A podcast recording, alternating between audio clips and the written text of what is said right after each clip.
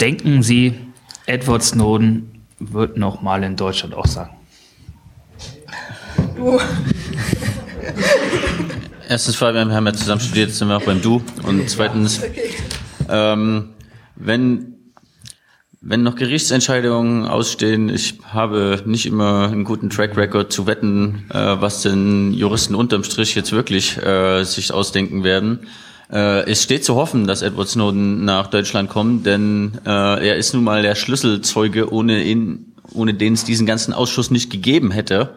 Äh, und das hat ja auch noch weiteren Fallout, dass auch Glenn Greenwald, äh, der Journalist, der mit den Snowden-Dokumenten lange gearbeitet hat, dem Ausschuss abgesagt hat, weil er das als eine Farce bezeichnet, äh, wenn der Ausschuss sich die Aufklärung der Five Eyes Spionagetätigkeit und zunehmend auch der eigenen auf die Fahne schreibt, aber noch nicht mal äh, den Schlüsselzeugen tatsächlich auch vor dem Ausschuss aussagen lassen kann. Äh, dem kann ich mich eigentlich nur anschließen. Äh, es steht zu hoffen, dass ein Wunder geschieht und die Bundesregierung entweder das einsieht, äh, Snowden jetzt endlich bald mal kommen zu lassen, oder dass Gerichte äh, das endlich klarstellen und die Minderheitenrechte beachten und Edward Snowden sicher nach Deutschland kommen kann. Tatsächlich ist es aber auch gar nicht ähm, so schlimm nach den ersten Wochen, in denen es ja eigentlich nur um die Person Edward Snowden äh, ging, jetzt langsam auch mal zu den anderen inhaltlichen Themen zu kommen, die, die wir jetzt, jetzt zum Glück äh, geschafft haben, sind ja an dem Teil der Debatte angelangt. Aber natürlich äh, macht sich der Ausschuss lächerlich, wenn er Edward Snowden nicht auch noch anhört. Mhm. Also ich finde, es geht nicht nur um lächerlich. Ähm, nach dem letzten Interview auch von Edward Snowden ähm, Spiegel fand ich nochmal seine Einordnung sehr interessant, äh, was den Zusammenhang dieser Spätziele zur Massenüberwachung angeht. Und ich glaube, wir brauchen ihn tatsächlich auch zur Interpretation von bestimmten Dokumenten. Ähm, das ist äh, für uns relativ klar. Und wenn wir jetzt zunehmend auch sehen, dass, was die Zusammenarbeit mit dem BND angeht, in den Dokumenten doch eine ganze Menge an ähm, Operationen und beteiligte Personen angesprochen werden, dann ähm, und der BND uns sicherlich nicht dort zu Auskunft geben will. Wir haben zum Beispiel die eine Operation, die relativ prominent auch in den Akten ist, äh, von etwa so einem Warp Drive, zu denen uns im Augenblick noch die Bundesregierung die Auskunft verweigert, weil sie sagt, das sei nicht Untersuchungsgegenstand, weil dieser äh, Abgriff äh, wohl im Ausland ähm, ähm, lokalisiert ist und ähm, damit ähm, keine Verkehre in, nach und von Deutschland, so heißt ja die Floskel, irgendwie betreffe, ähm, wäre ähm, zum, zum Beispiel zu diesem Thema seine Auskunft zu seinem Erfahrungswissen, was sich nicht in den Dokumenten abspielt, ähm, sicherlich hilfreich. Also wir bleiben da dran, das ist nicht vergessen. Ähm, und wir werden auch beim BGH eine Ersche äh, Entscheidung also herbeiführen. Und, und, im Gegensatz zu Michael Hayden und Mark Zuckerberg will er ja auch aussagen. Ja klar. Er verfolgt das auch total intensiv hier. Also das muss man auch sagen. Der Ausschuss tagte jetzt nun, eine, glaube ich, am 8. Mai war damals, damals die erste Sitzung. Ähm, ja, ein Jahr, das ist jetzt ja alles ein wenig lange her. Wie ging es dann in den ersten Sitzungen des NSA-Untersuchungsausschusses weiter? Was für Zeugen wurden in diesen ersten Sitzungen gehört und was konnten diese zur Ausklärung beitragen? Also das ist natürlich jetzt schwer, das kurz zu sagen. Ähm, wir hatten ja ähm, begonnen mit ähm, Sachverständigen, ähm, Ver Verfassungsrechtler, die eine grundsätzliche Einordnung abgegeben haben und gesagt haben, ähm, das massenhafte Erfassen von äh, Daten im Ausland durch den BND ist ähm, nicht sozusagen legal. Also Kurzfassung. Ja? Ähm, und das war sozusagen so ein wichtiger Startpunkt, weil zur Überraschung der CDU haben das alle Sachverständigen gesagt. Ähm, jede Fraktion hat ja Vorschlagsrecht und es gab quasi einen Sachverständigen der CDU, einen Sachverständigen der SPD und einen, auf den sich Grüne und Linke geeinigt hatten. Das zeigt schon immer, wie es bei uns läuft. So, und da saßen dann in drei prominente Verfassungsrechtler, ja, und äh, Becker Riem, äh, ähm, Papier und Becker, Hoffmann, Riem und Papier. Genau, richtig. Und die haben unisone eine identische Aussage getroffen. Da ist die CDU so ein bisschen rausgegangen und hat gesagt, ha, wie kann das denn sein, dass unser Sachverständiger das erzählt, was ihr hören wollt? Ähm, und ähm, das war aber so ein ganz wichtiger Startpunkt, ähm, wo wir auch sozusagen mit einer These reingehen konnten. Und eine Frage war ja tatsächlich danach dann zu klären, findet Massen Überwachung statt. Also findet anlasslose Erhebung von Daten im großen Stil statt. Und dazu haben wir dann Zeugen gehört, überwiegend aus dem BND, aber nicht nur. Wir haben ja auch zum Beispiel Telekom-Mitarbeiter vernommen ähm, und haben das an zwei Punkten versucht irgendwie zu klären. Einmal ähm, hinsichtlich ähm, dessen, was in der Zusammenarbeit in Bad Aibling passiert ist, also in der GSA, Joint Secret Activity, und zum anderen dann diese Operation Iconal, das ist der Abgriff des BND für die NSE bei der Deutschen Telekom in Frankfurt. Ähm, und ähm, dort versucht relativ genau herauszuarbeiten, was ähm, strategisch und ähm, technisch ähm, ähm, dort tatsächlich vonstatten gegangen ist. Das Problem ist, ähm, wir sind an einigen Stellen ziemlich weit gekommen und konnten, denke ich, auch bestimmte Thesen untersetzen. Ja, also zum Beispiel, dass es für den Abgriff bei Icona in Frankfurt keine Rechtsgrundlage gab, weil wir einen privatrechtlichen Vertrag das wenigstens zu Beginn irgendwie versucht hat. Ähm, und das kann niemals irgendwie ein Eingriff in das Grundrecht auf Kommunikationsgeheimnis legalisieren, privatrechtlicher Vertrag Telekom. Ich kann mir den BND einfach mal aufschreiben, wir gehen ja an die Leitung, ja, um es kurz zu fassen. Danach irgendwie hat man einfach die G10-Anordnungen missbraucht um diesen, auf, auf diese Auslandsverkehre zuzugreifen. Die G10-Anordnungen sind ja einfach normalerweise spezifische Anordnungen, um zu bestimmten Zielen, Personen oder Strukturen, denen man zum Beispiel terroristische Aktivitäten unterstellt, die Daten erfassen zu können. Ähm, die hat man als Türöffner, so sagt es der BND selbst in einem Dokument, missbraucht, um eben an diese Transitverkehre zu kommen. Ja. Äh, wir haben damals schon, als wir diese Unterlagen dann auch gesehen haben, die uns auch die Deutsche Telekom zur Verfügung gestellt haben, uns gewundert, ähm, dass unter diesen ähm, erfassten Strecken eben doch relativ viele sind, irgendwie, die innereuropäisch liegen, also Anfangs- und Endpunkt europäische Städte sind oder zum Beispiel auch in die USA führen und haben uns dann schon gefragt, naja, wir hätten jetzt gedacht, das geht hier um Pakistan und ja, irgendwie nach Osten und ähnliches interessant, aber ihr hört irgendwie Luxemburg, irgendwie, ähm, weiß ich das? Österreich, Frankreich, Schweden, Polen, alles, Italien, alles Niederlande. Und ähm, äh, das war schon Indiz dafür, ähm, da kannte man diese Selektorenproblematik noch gar nicht, die wir jetzt diskutieren, dass es hier möglicherweise der NSE um ganz andere Dinge geht als irgendwie die sozusagen für den Geheimdienst eigentlich normierten Ziele und das sind eigentlich nur vier, ähm, also Counterterrorism, Proliferation, Waffenhandel, also äh, Drogenhandel und ähm, organisierte Kriminalität. Das sind eigentlich nur diese sozusagen zulässigen Ziele und ähm, diese Strecken. Naja, also da musste man schon sehr ambitioniert sein, irgendwie, um da zu erkennen, irgendwie, was, was da irgendwie geht. Und ähm, dann war nochmal so ein sehr wichtiger Punkt für uns. Ähm, wir haben dann neben Einkonal ähm, noch eine weitere Operation behandelt, wenigstens im Ansatz, Klotek. Ähm, da ging es um den Abgriff ähm, erneut das BND, aber beim US-amerikanischen Kommunikationsanbieter, dem Vorgänger von Verizon, MCI WorldCom in Hilton bei Düsseldorf. Ähm, interessant eben da, äh, warum geht der CIA in Deutschland an US-amerikanisches Kabel, um es mal verkürzt zu sagen? Ja, ähm, warum macht er das nicht zu Hause? Weil er es zu Hause nicht darf. Ja, so, weil ja die US-Gesetze genauso wie hier das G10-Gesetz sozusagen die Kommunikation der eigenen Staatsbürger und Staatsbürgerinnen besonders schützt. Äh, und da diese Operation nochmal ein bisschen politisch brisanter war als Iconal, vielleicht nicht so groß wie Iconal, aber politisch sicherlich eine gute Nummer, weil MCI Welcome ist der drittgrößte Anbieter. Ähm, hat man ähm, es da mal ganz un unterlassen, irgendwie den ähm, sozusagen Provider zu informieren und ist eben unter einer Komplettlegende irgendwie da eingeritten. Man hat nämlich den Unternehmen weiß gemacht, dass man ein Gerät ähm, zum Aufdecken von Leistungserschleichung ähm, äh, dort installiert. Ähm, also mit einer Tarnfirma und ähnliches. Ja? Ähm, das ist also, die, die Telekom hat ja gedacht, sie macht einen Vertrag mit dem BND, sie wussten nicht, dass sie einen Vertrag mit der NSE machen. Das war auch eine Finte. Ja, also natürlich hat man die Telekom auch getäuscht. Aber MCI WorldCom Deutschland, muss man sagen, hat man sozusagen komplett hintergangen. Ja. MCI USA, der Mutterkonzern, war wohl involviert. Das ist nämlich nochmal interessant an dieser Geschichte und auch gerade Streitpunkt im Untersuchungsausschuss.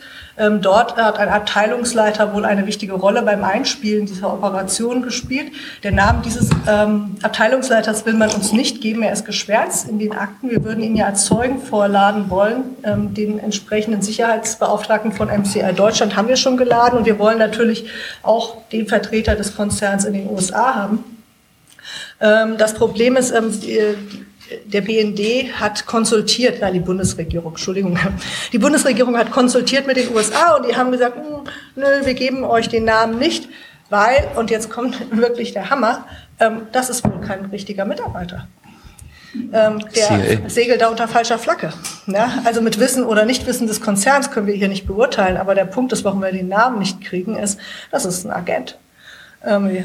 Und das heißt irgendwie ein Abteilungsleiter in MCI irgendwie, also jetzt Verizon, ja, ähm, ist für ein CIA unterwegs. Also sag mal, ob er das dort mit ja, Billigung des Unternehmens ist oder nicht, das können wir nicht beurteilen. Ja. Das ist ähm, nur so eine, also das waren so die zwei Operationen, mit denen wir uns beschäftigt haben.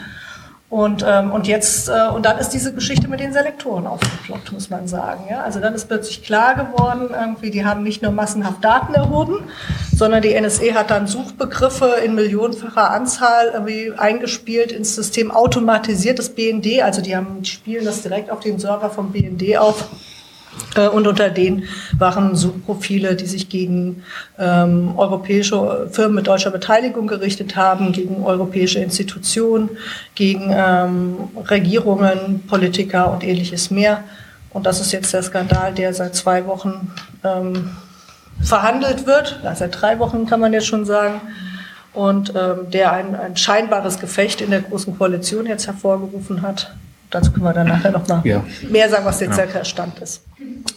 André, du bist ja nicht nur Journalist, der über den, der für deinen oder für euren Blog Netzpolitik.org über den Ausschuss berichtet, sondern bist mal selbst Thema im Ausschuss geworden. Magst du mal diese Posse kurz erzählen?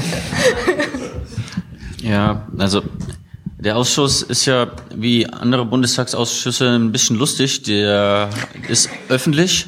Das heißt, jeder kann da hingehen, wenn man sich vorher anmeldet. Aber es gibt kein Video und kein Audio, es gibt keine Aufzeichnung, die Protokolle gibt's eigentlich nicht, wenn sie nicht auf Wikileaks landen. Ähm, also haben wir gedacht, na, wie können wir möglich, äh, größtmögliche Transparenz herstellen und sind, gehen einfach zu den Ausschussanhörungen und setzen uns rein und schreiben mit, so gut wie es geht, äh, das, was die Leute dort sagen. Das haben wir schon seit fünf Jahren zu allen möglichen Ausschüssen, allen möglichen Parlamenten gemacht. Und das war ganz klar, dass wir das da auch äh, machen bei dem Ausschuss. Das war auch ziemlich spannend. Und irgendwann, ähm, Tja, das war die Woche nach Iconal. Ich glaube, das hängt auch so ein bisschen damit zusammen. So dass ich wieder im, nach dem Iconal der Süddeutschen stand, am 4. Oktober, das ist ja ein Datum, was sich eingebrannt hat, äh, in dem Ausschuss, hatte ich dann einen Polizisten hinter mir sitzen im Ausschuss, äh, den ich gefragt habe, ob er für mich da ist. Ich kenne das ja von so Straße und dann habe äh, gleich gemeint, Name, Dienstnummer, äh, müssen Sie mir sagen. Hat er auch gemacht und dann habe ich ihn gefragt, ob er für mich da ist. Dann hat er genickt und dann habe ich das in das Live-Blog geschrieben und dann gab es ein bisschen Aufregung.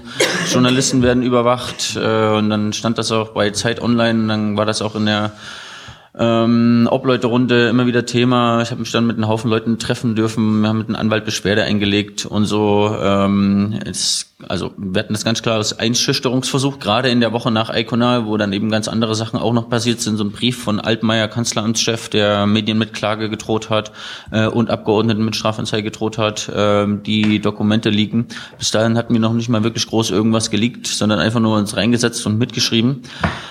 Ähm, das war jetzt ein bisschen die lustige Story, die persönliche Story, äh, dass man halt die Überwachung, über die es ja in dem ganzen Ausschuss äh, ähm, geht, so ein bisschen versinnbildlichen kann mit dem einen Mensch, der hinter einem sitzt und beobachtet. Aber das eigentliche Problem ist ja viel größer, das ist viel größer als ich und viel größer als ein kleiner Polizist, äh, sondern der Anlass des Ausschusses ist ja, dass wir alle permanent die ganze Zeit immer überwacht werden, und zwar jeder Mensch auf diesem Planeten. Und deswegen finde finde ich die Story mal äh, ganz nett zu erzählen. Die lenkt aber ein bisschen von dem eigenen Problem, äh, eigentlichen Problem ab, nämlich dem eigentlichen Inhalt des Ausschusses, dass es wirklich über die Massenüberwachung kompletter Bevölkerungen geht. Sie saßen ja schon in, anderen, in einem anderen Ausschuss, der sich mit Geheimdiensten und dem Kürzel NS beschäftigte. Es war aber der NSU-Untersuchungsausschuss in Thüringen. Auch im Bund haben Sie sich ja mit dem NSU und dem V-Mann-Unwesen beschäftigt. Wir hatten ja auch eine Veranstaltung zusammen. zu dem Thema, ich glaube vor einem Jahr oder so. Können Sie vielleicht mal kurz Parallelen und Unterschiede der NSA und NSU-Untersuchungsausschussarbeit ziehen?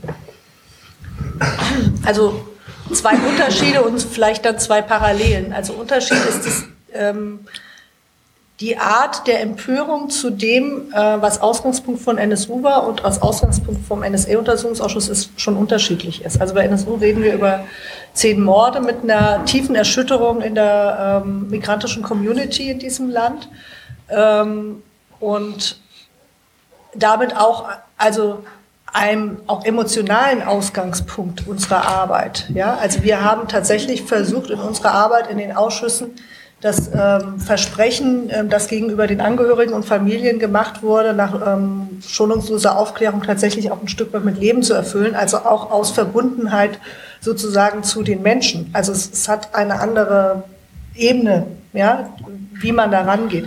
Ähm, es gibt natürlich auch beim NSE-Untersuchungsausschuss einen Empörungsausgangspunkt. Eben gesagt, Massenüberwachung. Unser aller Kommunikation wird täglich abgefasst, ja, und es ist auch egal, welche Art von Kommunikation. Das hat aber sozusagen bei vielen Menschen führt das nicht zu so einer Erschütterung, ja. Ähm, das schwankt so zwischen irgendwie, ja klar, wir wissen das und B, ähm, äh, ich kann es ja aber auch nicht nachweisen. Ja, also wir, haben ja auch alle, wir haben auch alle das Problem gerade.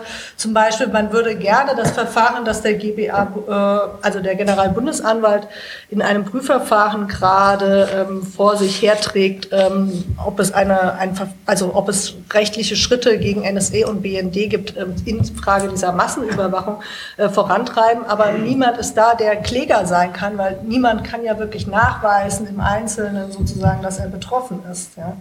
Ähm, das heißt, die Art der Empörung, also die Art dessen, warum man sich auch engagiert, auch außerparlamentarisch, ist anders gesetzt. Ähm, ein Unterschied ist auch, ähm, beim NSU-Untersuchungsausschuss war es so, dass wir Zeugen hatten, die sowohl vor dem Ausschuss als auch hinter den Kulissen versucht haben, mit dem Ausschuss zusammenzuarbeiten oder wenigstens in eine gleiche Richtung zu gehen. Es gab also zum Beispiel Polizisten, die ähm, selbst dann erkannt haben, dass sie in den 90er Jahren bei der Verfolgung ähm, neonazistischer Straftäter und ähm, Delikte eben ähm, abgehalten wurden, Fehler gemacht haben, nicht die richtigen Fragen gestellt haben, die selbst für sich das selbstkritisch aufgearbeitet haben, gesagt haben, wir wollen jetzt Teil der Aufklärung sein. Wir hatten auch Tippgeber im Hintergrund, das muss ich jetzt hier nicht weiter ausführen. Also es gab Leute bis aus den Diensten, die gesagt haben, dieses oder jenes. Ja, das haben wir in dem Kontext nicht. Wir haben nicht einen Zeugen da gesessen, der irgendwie Reue Einsicht oder Bereitschaft zur Aufklärung hatte. Ja, der BND ist echt eine andere Nummer als die Verfassungsschutzbehörden, muss man da auch an der Stelle mal irgendwie für einen dann auch so gefühlt feststellen. Ja. Ähm, und ähnlich, ähm, und das ist vielleicht was Positives, ähm, es gibt einen mobilisierenden Moment durch so einen Ausschuss. Und ähm, es gibt eine Zusammenarbeit und von uns auch eine gewünschte mit denen, die nicht nur auf den Besuchertribünen sitzen, sondern auch die sozusagen anderweitig medial, journalistisch, aktivistisch das verfolgen ähm, es gibt Leute, die blocken aus dem Ausschuss. Es gibt beim NSU-Prozess in München jetzt zum Beispiel NSU-Watch, ähm, die die Protokolle zu den Verhandlungstagen ins Netz stellt, auch aus demselben Grund. Es, wird, es gibt auch kein Wortprotokoll von so einem Strafverfahren. Das sind die einzigen, die das dokumentieren. Ja? Ähm, das heißt irgendwie, wir können nur arbeiten und wir wollen auch nur arbeiten in diesem Kontext von denen, die das auch außen vorantreiben und interessieren. Das ist so eine Parallele. Und eine Parallele ist ähm, nicht so positiv. Ähm, es droht etwas, was wir im NSU-Komplex festgestellt haben, zum Ende oder heute, wenn wir uns mal selbstkritisch fragen, ähm, was an Konsequenzen von dem, was wir äh, als Schlussfolgerung ziehen würden, umgesetzt ist, dann ist das ähm, ganz wenig. Ja?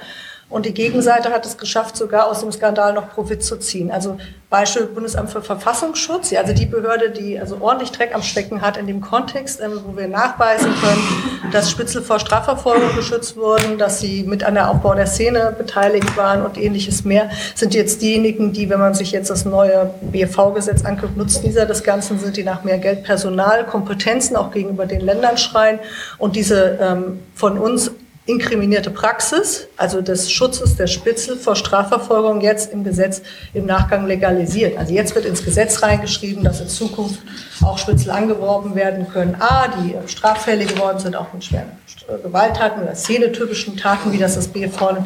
Und aber es wird auch legalisiert, dass man auf die Strafverfolgungsbehörden Einfluss nimmt, ähm, dass diese Spitzel ähm, nicht verfolgt werden. Ähm, und das könnte jetzt beim BND ähnlich laufen, das ist meine Sorge.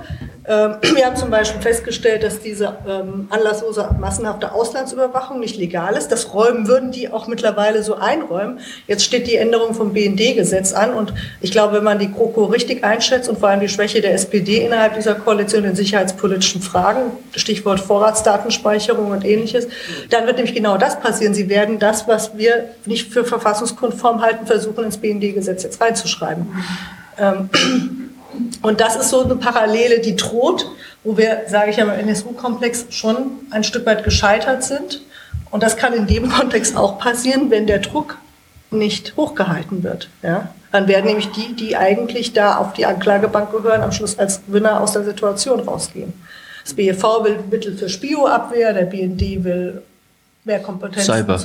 Genau, und so weiter. Ja, also das ist so, das wären so die Vergleiche, die mir so spontan einfallen. Kommen wir jetzt in den Bereich der Aufklärung der Arbeit des, der NSA, die zurzeit die deutsche Medienlandschaft bewegt. Das ist ja vor allem das Ausmaß der Hilfestellung des BNDs für die NSA. Kurz noch zum Verständnis. Was kann ich mir als Laie unter einem Selektor vorstellen oder unter Selektoren? Also da gibt es eine einfache und eine komplizierte Antwort. Einfach beide. Die, die einfache zuerst, also ein Selektor ist nach allem, wie, äh, was wir wissen, ein Identifizierungspunkt für Telekommunikation von Personen. Also das kann sein eine E-Mail-Adresse, eine Browserkennung, eine Telefonnummer, eine Gerätenummer, eine Chat-ID, äh, eine IP-Adresse, ein Cookie, ähm, alles Mögliche an Identifikation identifizierbaren Merkmalen zu einer bestimmten äh, Kommunikation. So, dann wird's aber auch schon bei der einfachen Antwort tricky. Das muss nämlich nicht zu einer einzelnen Person zugeordnet sein, sondern es kann auch at bundestag.de oder wie wir es heute gehört haben, at bundesamt.at sein oder eine ganze IP-Range von Siemens. Ähm, und das heißt, das hieße, dass sämtlicher Internetverkehr von einer kompletten Firma, egal wie viele Anschlüsse die haben, auch ein einziger Selektor ist. Das ist immer noch die einfache Antwort, denn die komplizierte Antwort ist, niemand weiß, was ein Selektor so genau ist. Wir hatten heute genau dieselbe Frage bei äh, Martina im Pressegespräch. Äh, sogar der BND verwendet die Begriffe nicht, nicht mal einheitlich. Ähm, das mag Absicht sein. Ähm, das, steht, das steht zu befürchten. Vielleicht gibt es auch keine so einfache Definition. Und dann haben wir noch ein zusätzliches Problem. Die Five Eyes und aus den Snowden-Dokumenten, äh, die verwenden den Begriff Selektoren nochmal komplett anders als wir. Hier in Deutschland verwenden wir Selektoren, wir und der BND, als die Telekommunikationsmerkmale, die von NSA oder auch BND oder weiteren Partnern, das wissen wir nicht, beim Abgriff an Datenpunkten, wie zum Beispiel einer Glasfaserleitung oder einen, ähm, einen Satellit eingesetzt werden und dann äh, Telekommunikationsmerkmale rastern. Zum Beispiel alle diese E-Mail-Adressen, äh, diese E-Mails von diesen Adressen, diese Webseitenaufrufe von diesem, äh, von diesen IP-Adressen oder Leuten mit diesen Cookies oder diese Anrufe mit diesen Telefonnummern, die speichern wir weg in eine Datenbank. Das ist vorne am Abgriffpunkt. Edward Snowden verwendet den Begriff Selektor anders. Und zwar für das, was in Tempora, diesem Massenriesenspeicher für eine Woche äh, von sämtlichen Tele äh, Internetverkehr, der durch äh, UK geht, der kommt in einen riesigen Speicher und da gibt's Datenbanken wie Marina ähm, und so weiter und so fort. Ähm, Deutschland gibt's beim BND, ja bekannt, nur die Datenbanken Inbe und Veras, aber auch da sind hunderte Millionen Einträge von äh, sowohl Inhalts- als auch Metadaten drin. Und Edward Snowden beschreibt einen Selektor so, das ist das, was ein Analyst, also ein Agent an seinem Rechner in sein Clicky Bunti X-Keyscore Frontend eingibt. Zum Beispiel eine E-Mail-Adresse oder einen phonetischen Namen. Äh, und dann kommen da weitere Telekommunika ja, Telekommunikationsmerkmale und Selektor ist auch noch so eine Unterscheidung. Ähm, und dann kann ich eine E-Mail-Adresse eingeben und dann sofort auch noch all seinen, äh, neben seinen E-Mails auch seine Telefonanrufe äh, oder ihren äh, Facebook-Chat äh, mitlesen. Also sowohl der BND hat auch keine eigene Definition. Ich glaube, der Ausschuss hätte gerne eine. Ich hätte auch gerne mal eine. Aber je, je mehr Leuten man darüber redet, desto komplizierter wird's. Aber ganz einfach, ein Selektor ähm, ist ein Identifizierungsmerkmal von Telekommunikation. Jetzt sind wir im Bereich der Mutmaßungen. Ne?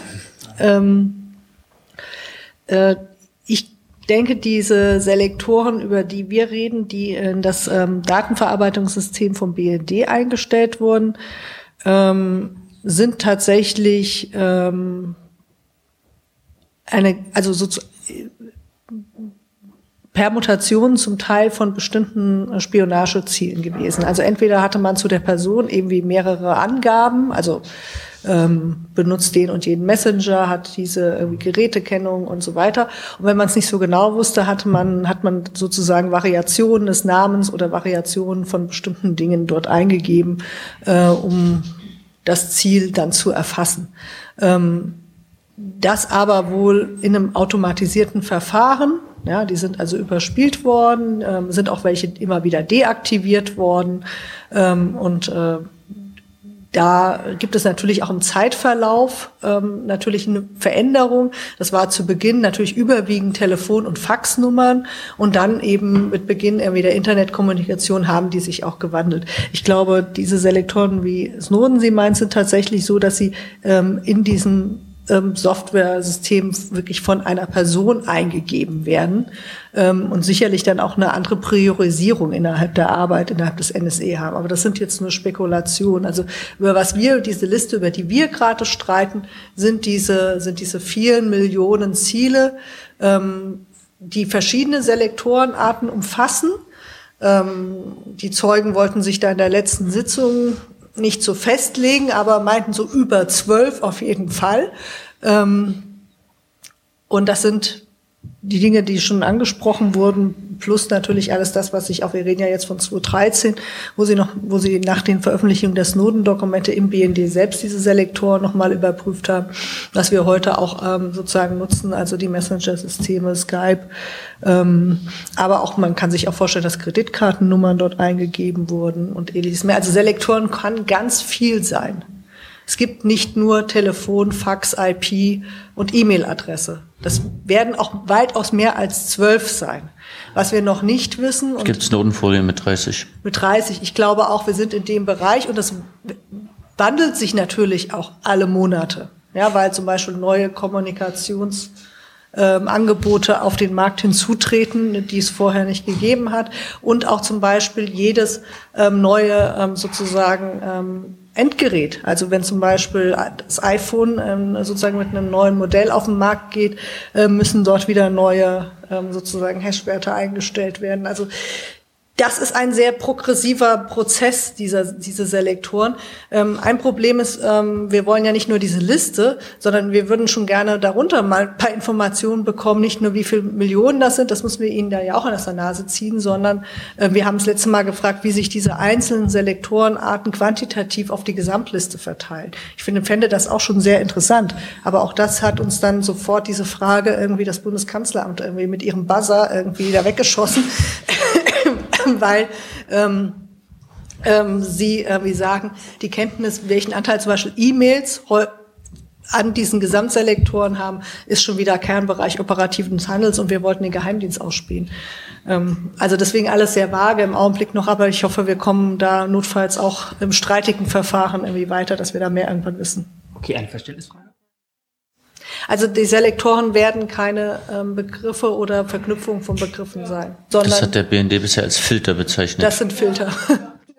Also übrigens, ähm, die, um die Frage zu beantworten, ob das Absicht ist oder ob die einfach nur mal ganz gerne ähm, ähm, sich selbst und andere verwirren, das ist tatsächlich Absicht. Das muss man deutlich sagen. Ähm, in solchen Diensten bekommen die Programme und die Datenbanken und auch die Agenten äh, im Laufe ihres Lebens, also sozusagen im Laufe einer Softwareentwicklung, im Laufe eines einer Datenbank immer wieder neue Namen. Ähm, und das gehört zu diesem, zu der, sozusagen zu dem, wie Geheimdienste arbeiten. Deswegen Veras Inve, das ist dieselbe Datei, die heißt irgendwann mal anders. Ähm, und unsere Zeugen, die heißen ja auch im Laufe ihres Daseins im BND erst, äh, ich bilde das jetzt mal, es ist keine richtige Person, ja, WK, dann heißt er irgendwie AS und in Wirklichkeit im Klarnamen, wenn er irgendwie bei Aldi einkauft, heißt er noch anders, ja, irgendwie so. Und ähm, das ist tatsächlich, das gehört zu Geheimdienst, ja. Und es macht es uns auch so schwer, ähm, bestimmte Sachen durch zu durchschauen. Am Anfang waren wir wirklich auch sehr verwirrt, weil zum Beispiel bestimmte Operationen, zum Beispiel der Abgriff bei der Deutschen Telekom, bezeichnet die US-Amerikaner anders als der BND, als wiederum die Deutsche Telekom. Ja, es gibt für ein und dieselbe Operation, die heißt mal Granat, dann heißt sie Alkonal und dann bei der Telekom heißt sie Transit. Ja, Dankeschön. Ja, in den Akten das erstmal rauszukriegen, dass das alles dasselbe ist, ist gar nicht so einfach. Ja, und so läuft es auch bei anderen Sachen. Ja, und das ist Arbeit von Geheimdiensten. Ja. Deswegen kann ja auch parlamentarische Kontrolle ein Stück weit nicht funktionieren, ja, weil die geben uns ja keine Legende dazu, wo sie sagen, hier erläutern wir Ihnen gerne mal die verwandten Begriffe, ja, so, sondern bestimmte Sachen stellen wir ja auch erst fest. Oder wir haben zum Beispiel manchmal erst bei der Zeugenvernehmung festgestellt, ah, das ist diese Person, verdammt nochmal, die heißt doch erst anders, ja. Also ähm, die gehen ja auch da nicht in, in diese Sitzung und sagen uns irgendwie ehrlich ihre sozusagen Werdegang. Ja. Also deswegen, ich glaube, das ist Absicht. Okay, an euch beide. Ich war jetzt eine Woche nicht in Deutschland und habe auch keine deutschen Zeitungen gelesen. Wie steht es jetzt um die Aufklärung der NSA-Spionage in Deutschland und Europa? Welche Konsequenzen erwarten Sie denn für die deutsche Politik? Hm. Okay, das ist jetzt einmal eine riesige Frage gestellt. Also tatsächlich hieß der Ausschuss ja mal NSA-Untersuchungsausschuss. Ähm, ich würde mich freuen, wenn es auch zu den Five Eyes ein bisschen Aufklärung gäbe. Also Großbritannien, USA, Kanada, Neuseeland, Australien, ähm, weil das ist bisher der einzige Ausschuss weltweit äh, in einem Parlament, der sowas macht. Ähm, das kann man in der Binnenperspektive äh, manchmal äh, schon ein bisschen hinten runterfallen. Und es wäre sehr, sehr toll, wenn es irgendwie eine Möglichkeit gibt, äh, dass es da auch Aktenzeugen, wie auch immer, ähm, gibt oder auch ähm, ja, Zeugen, die endlich mal die Wahrheit sagen dass da auch diese NSA im NSA-Untersuchungsausschuss ein bisschen untersucht werden kann. Nichtsdestotrotz ist es äh, auch ein Gewinn für die deutsche und jetzt auch europäische und weltweite Öffentlichkeit, wie wir heute gelernt haben. Äh, kleiner Einschub. Österreicher Politiker hat heute gerade Klage gegen BND und Telekom-Mitarbeiter eingereicht, weil der BND eben auch ähm, Österreich überwacht hat und dann der kündigt an das weiter für, also Luxemburg war heute auch mit dabei, kündigt an das weiter auch mit Niederlande, Frankreich, Polen und so weiter äh, zu machen. Äh, das wird langsam zu einer europäischen Affäre und es wäre zu wünschen, dass endlich mal Aufklärung passiert. Ich sehe das aus vielen verschiedenen Punkten. Martina hat ja die Probleme schon äh, angesprochen grundsätzlich. Ein ganz anderes Problem ist auch das Zeitproblem. Äh, sehe ich das ein bisschen kritisch, weil soweit ich den Ausschuss verstehe und ich verstehe den nicht immer gut, ähm, sind wir noch ungefähr so in dem ersten Teil von so mehreren, drei, vier, fünf oder sechs, keine Ahnung, wie auch immer sich die Presseenthüllungen weiter ergeben in der Zwischenzeit, von mehreren Teilen, äh, großen Themenfeldern, die der Arbeit, äh, Ausschuss bearbeiten will. Und zwar der Abgriff von, derzeit sind wir bei Glasfaserleitungen, ähm, und Satelliten und so weiter und so fort. Dann haben wir noch das Riesenthema ähm, Drohneneinsätze. Wie werden die Daten äh, aus den Überwachungsmaschinerien äh, unter anderem auch eben für gezielte Drohnenmorde eingesetzt? Ähm, das sollte eigentlich schon langsam mal losgehen, wird aber immer weiter nach hinten verschoben. Und je länger der Ausschuss geht, desto mehr steht in der Zeitung und desto mehr Arbeit kriegt der Ausschuss auch. Problem ist, es ist am Ende der Legislaturperiode vorbei. Deswegen ist es auch wichtig, darauf zu gucken, dass dann nicht total wichtige Sachen noch hinten runterfallen, einfach nur weil die Zeit nicht mehr reicht, auch wenn das, was man jetzt macht, äh, schon immens wichtig ist. Ich glaube, das ist ein äh, grundsätzliches Problem, was auch eben auf die persönliche Ebene äh, und die äh, Fraktionsebene, Oppositionsebene runtergeht. Ihr seid nur eine Handvoll Leute in der Opposition, äh, in der gesamten Opposition sind das keine zehn Leute, die die Akten lesen und die versuchen, dieses ganze äh, dieses Riesenthemenfeld äh, zu erkunden, als äh, die einzigen Leute in der ganzen Welt bisher. Äh, und es ist schwer, äh, mit euren begrenzten Ressourcen da das rauszuholen, äh, was eigentlich notwendig wäre. Jetzt könnte ich endlos weiter quatschen, was ich mir noch äh, wünschen und hoffen würde, so als politisches Abschluss, Abschlussstatement, aber vielleicht lasse ich das Martina mal kurz noch machen. Okay. Also wenn man jetzt eine Woche nicht da gewesen ist und vielleicht zurückkommt, wundert man sich vielleicht über das, was gerade politisch abläuft. Und ähm, die Auseinandersetzung um den NSE-Untersuchungsausschuss wird ja derzeit durch einen Streit zwischen oder vermeintlichen Streit zwischen SPD und CDU überlagert, ähm, in, in dem es ähm, darum geht, äh, inwieweit der Ausschuss ähm, die sogenannten Selektoren, also diese Listen zu den Spätzielen der NSE bekommt. Ähm, und das wird zum Teil ähm, durchaus vermischt, finde ich, äh, mit Fragen, die für mich ehrlich gesagt nicht zentral sind. Also für mich ist zentral, inwieweit, was diese Spionage zum Beispiel Tätigkeit angeht, ähm, der BND ähm, und auch die NSE ähm, sich außerhalb von Recht und Gesetz gestellt haben, inwieweit es in den Behörden dazu Kenntnis gab und warum es ähm, sozusagen, nachdem man es erkannt hat, nicht abgestellt wurde. Das wird zum Teil relativ verflacht in der öffentlichen Diskussion nach dem Motto irgendwie, ähm, sind wir nun hier irgendwie ähm, am Gängelband der USA oder brauchen wir mehr nationale Souveränität, ähm, um denen mal zu zeigen, irgendwie, dass wir ähm, sozusagen auch gleichberechtigt im Chor der Geheimdienste mitspielen wollen und ähnliches mehr. Ich glaube, das geht so ein bisschen zum Teil, ähm, und da finden natürlich auf beiden Seiten Profilierungen statt. Ja, und ähm, das geht aber zum Teil am Thema, ehrlich gesagt, auch vorbei. Ja, weil uns geht es nicht darum, dass der BND sechstes Auge wird, ja, ähm, und uns geht es auch nicht darum, da in einen Anti-Amerikanismus zu verfallen, der eben ähm, verschleiert, irgendwie, dass der BND wissentlich und willentlich in diese Kooperation eingetreten ist mit der NSE, um nicht nur Technik zu bekommen, sondern sich auch zu ertüchtigen, selbst irgendwie in der Datenverarbeitung ähm, das zu machen, was die NSE eben oder der GCHQ einfach irgendwie qua mehr Mittel und mehr Personal irgendwie schon kann, aber was man gerne auch machen möchte und wo wir annehmen, ganz ehrlich, ähm, das ist auch mit mittlerweile machen. Also das äh, Ende zum Beispiel der Operation Iconal, des Abgriffs in Frankfurt, war der Beginn von anderen Operationen. Ähm, und ähm, da steht durchaus auf dem Raum, dass zum Beispiel auch der Internetknoten DKIX ähm, vom BND angezapft wurde. Und ähm, als Linke ist es natürlich auch ein bisschen schwierig, dass das Thema Massenüberwachung jetzt so ein Stück weit hinten runterkippt, weil wir reden jetzt über Wirtschaftsspionage und der arme EADS und Airbus hat jetzt Anzeige erstattet und ich meine, wir sind jetzt nicht die Ersten, die sagen, irgendwie, wir müssen uns sozusagen in die Bresche für diese Rüstungskonzerne auch werfen, was sie ja auch sind, das muss man ja auch deutlich sagen. Ähm, aber wir erkennen natürlich, dass ähm, sozusagen ähm, darüber, über dieses Thema Wirtschaftsspionage, sich ganz andere sozusagen Kreise plötzlich sozusagen positionieren. Also ich hatte noch nie so viele Journalistenanfragen vom Handelsblatt der Wirtschaftswoche und so weiter. Also wir haben da neuerdings ganz viele Freunde irgendwie. und ähm, ja, weil ich meine, das Kapital findet das jetzt nicht gerade so sonderlich spaßig, ja. Ähm, das ermöglicht, ich, ich meine, das muss man dann reflektieren in seiner Arbeit. Das ermöglicht sozusagen natürlich auch, ähm, dass es jetzt andere Szenarien gibt oder andere Zuspitzungen. Dieses Thema politische Spionage, finde ich, ist noch nicht richtig wirklich so nach vorne gehoben worden. Das finde ich schon allerhand irgendwie, wenn die UN oder ähm, Europäische Kommission oder was weiß ich ausgespielt wurde. Ähm, das muss man, glaube ich, noch stark machen. Und man muss immer dieses Thema dieser Selektoren verschränken mit der Massenüberwachung. Man muss immer sagen, nur sozusagen der milliardenfache sozusagen Datenabgriff hat es ermöglicht, millionenfach Selektoren einzustellen. Ja, das gehört zusammen. Die anlasslose Massenüberwachung und der Einsatz dieser Selektoren. Und darüber kann man auch dieses Thema dann irgendwie, dass unsere aller Daten dort sozusagen abgefischt werden, wieder verbinden. Ähm, ein Problem haben wir, das ist, du hast zum Glück das, ähm, das Problem Drohnen angesprochen. Ich will noch ein anderes sagen. Wir sind als NSE-Untersuchungsausschuss gestartet. Jetzt werden wir manchmal BND-Untersuchungsausschuss genannt. Ähm, wir haben natürlich das Problem, dass wir vom BND rechtlich sozusagen leichter Dokumente bekommen.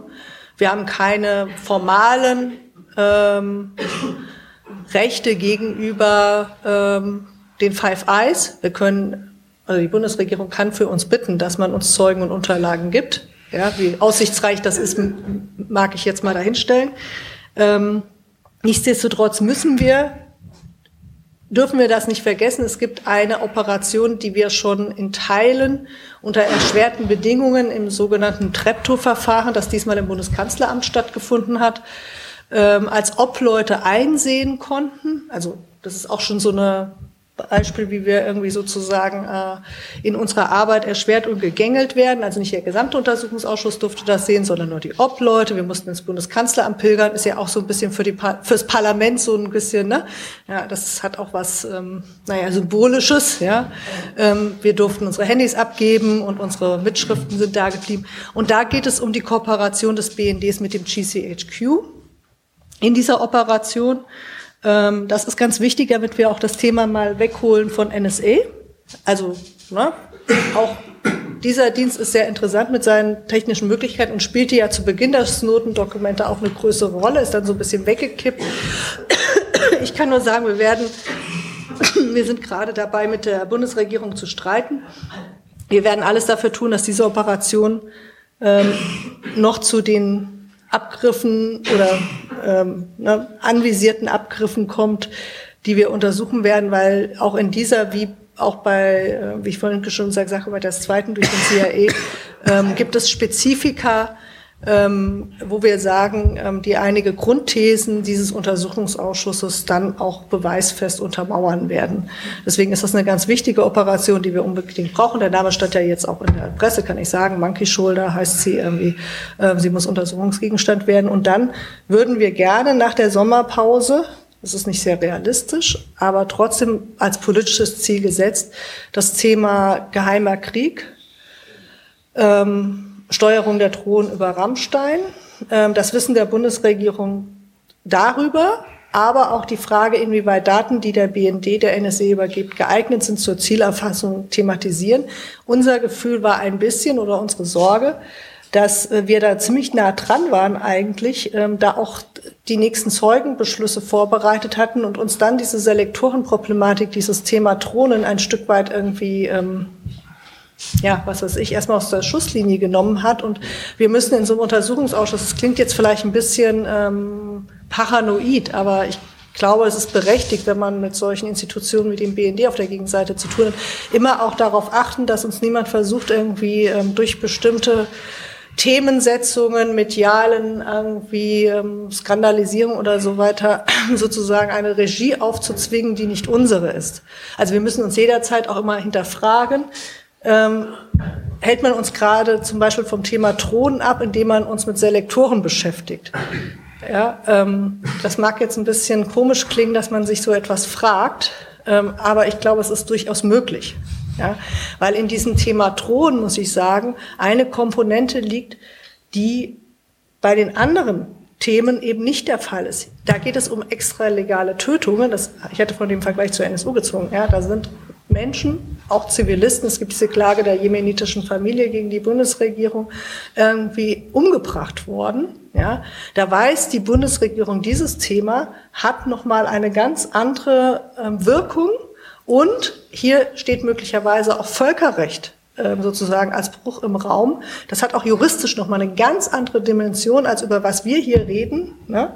Geheimdienstliche Agententätigkeit, Spionage oder sowas. Ähm, deswegen, also ich finde, wir müssen auch vielleicht in der öffentlichen Debatte immer noch stark machen, wenn am Schluss die Zeit nicht reißt in diesem Untersuchungsausschuss für alles, das mag passieren. Ja, dieses Thema geheimer Krieg muss unbedingt noch aufgerufen werden. Also das würde ich mir jetzt so vornehmen. Bevor wir das Gespräch jetzt hier allgemein öffnen und ihr Fragen stellen könnt ähm, oder Anmerkungen, Sagt noch beide, was sozusagen, wie soll es denn nun weitergehen? Du hattest ja schon ein bisschen angeschnitten, dass sozusagen dir es wichtig ist, ähm, dass noch der geheime Krieg auf die Agenda kommt.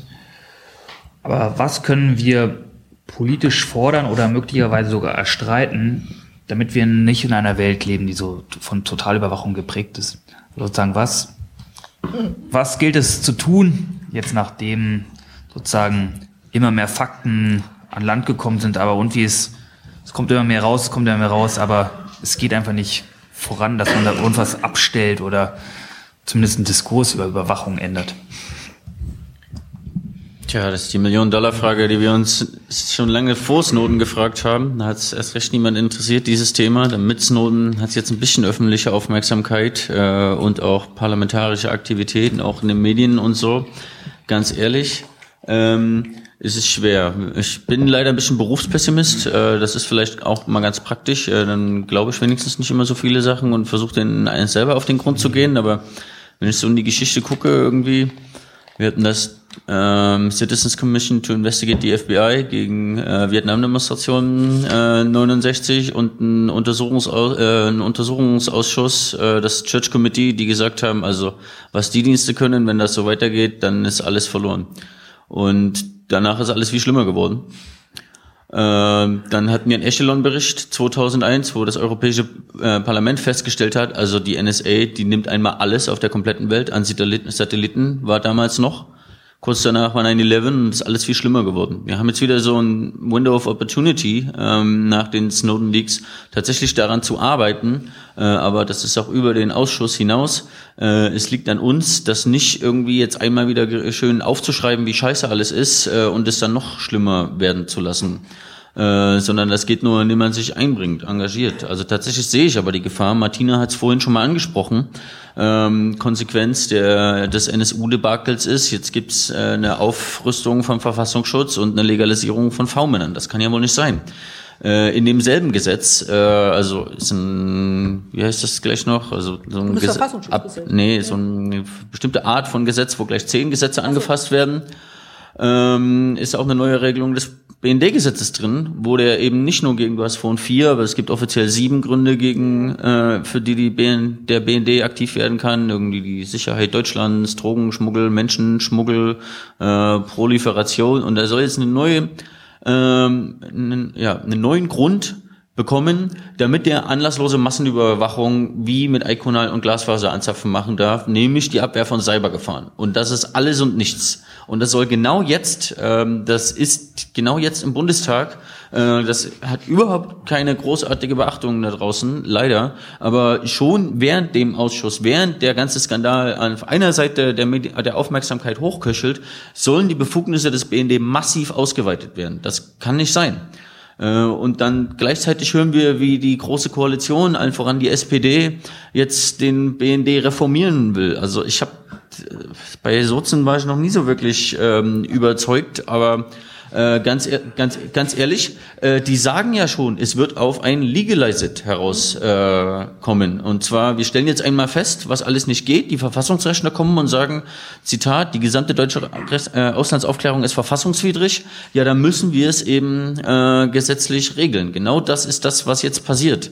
Ähm, Berufspessimist wieder raushängen lassen. Ganz ehrlich, wird es schwer innerhalb dieser Legislaturperiode mit eben so einer massiven 80 Prozent großen Koalition ähm, da als Opposition oder Zivilgesellschaft noch irgendwas äh, dran zu werkeln, aber äh, es ist unsere Pflicht, wir müssen uns tun. Aber neben der, ja, neben dem Aufhalten davon, dass alles noch viel schlimmer wird, äh, sollten wir tatsächlich mal grundsätzliche Fragen zum Zustand unserer Demokratie stellen. Also wir haben jetzt wie beim äh, Verfassungsschutz wieder Institutionen, die ein Eigenleben führen, die Gesetze nicht nur ignorieren, sondern auf jede erdenkliche Art und Weise brechen. Also selbst wenn wir jetzt irgendwie eine selbst auf dem Papier sinnvolle gesetzliche Regelung bekommen, die werden das wieder komplett ignorieren äh, und umgehen. Und ich nach ähm, all dem, was wir mittlerweile erfahren, äh, kristallisiert sich für mich mehr und mehr heraus, dass das einfach das inhärente Wesen von Geheimdiensten ist, dass die eben nicht nur ein Fremdkörper in einer Demokratie sind, sondern eigentlich der, Gegen, äh, der Gegensatz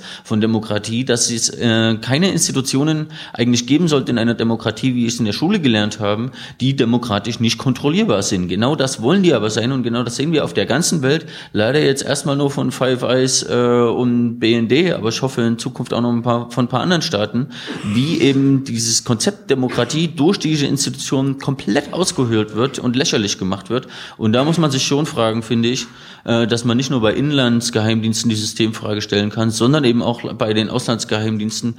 Können wir uns das als Demokratie überhaupt leisten, diese Art von Institutionen zu haben, ähm, die sich einfach nicht kontrollieren lassen? Oder sollten wir nicht viel lieber darüber nachdenken, auf einem, äh, manchmal heißt es so schön, weißen Reißbrett, welche Aufgaben haben die denn eigentlich und was könnte man denn sinnvollerweise gegen Terrorismus tun und wie können wir das implementieren, statt zu sagen, ja, wir müssen jetzt mal hier oder da einen Paragraphen an der äh, bestehenden Ordnung glauben. Ich glaube nicht daran, dass mit dem BND dann noch was zu machen ist.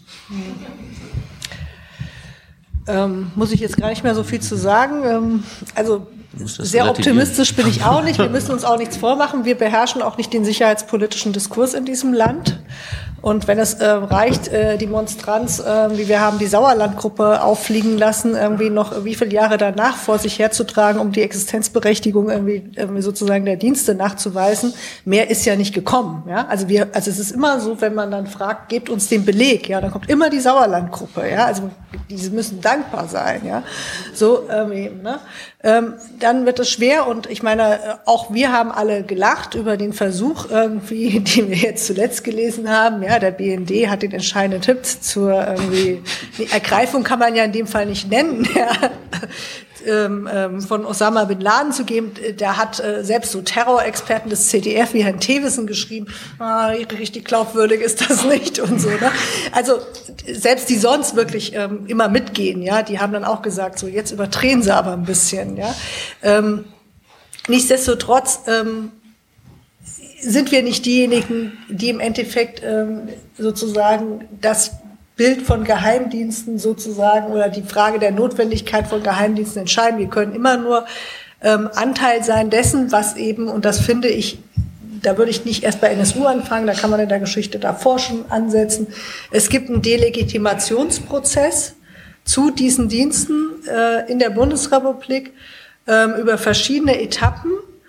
Und ähm, ich glaube, man muss sich das irgendwie als, als langfristige gesellschaftliche Auseinandersetzung vorstellen. Also ähnlich vielleicht wie bei der äh, Atomenergie, ja. Ähm, auch da gab es Zeiten, ja, da hieß es irgendwie, das Licht geht aus, wenn wir irgendwie sagen, irgendwie, was weiß ich, wir wollen irgendwie keine AKWs, ja.